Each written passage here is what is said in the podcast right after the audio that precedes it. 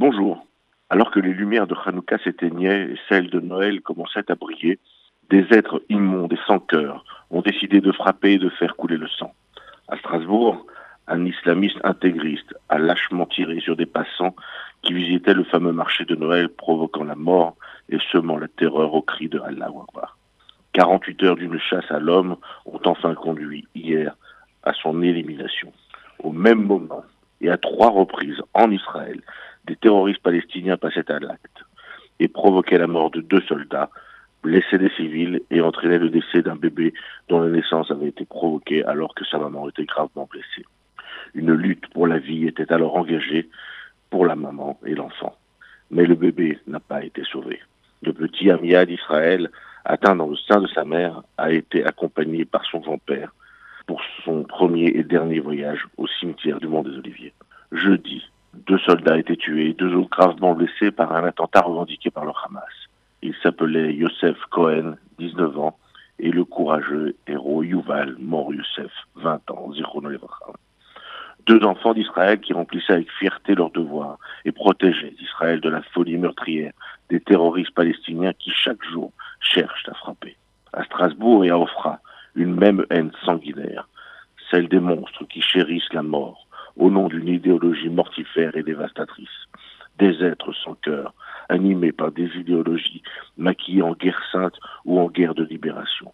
Des criminels soutenus et armés et financés par des organisations qui offrent à ces êtres immondes une image de combattants alors qu'ils ne sont que des monstres. À chaque attentat, le même émoi, mais également la même difficulté de tous les nommer de la même façon.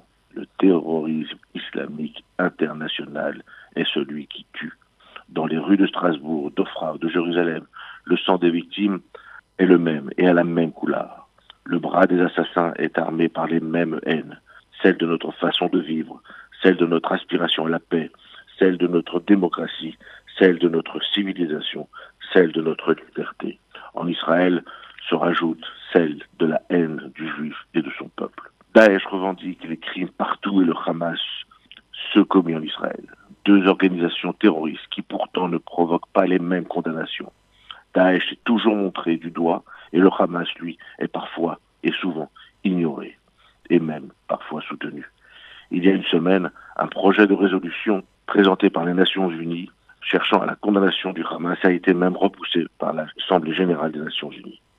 Cette hypocrisie, cette traîtrise et collaboration passive avec cette organisation montre la faiblesse des nations et renforce le camp des terroristes qui combattent la faiblesse des nations.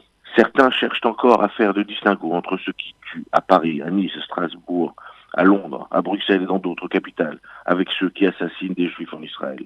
Certains même trouvent des raisons à ces crimes qui frappent Israël.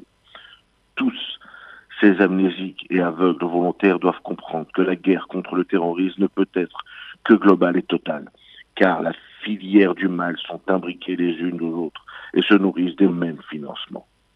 N'oublions jamais le nom et le visage de chacune de ces victimes. Souvenons-nous de, n'oublions jamais ceux de leurs assassins. Au nom de toutes les victimes, agissons avec force, détermination et courage, à l'image de nos forces de police et des soldats d'Israël.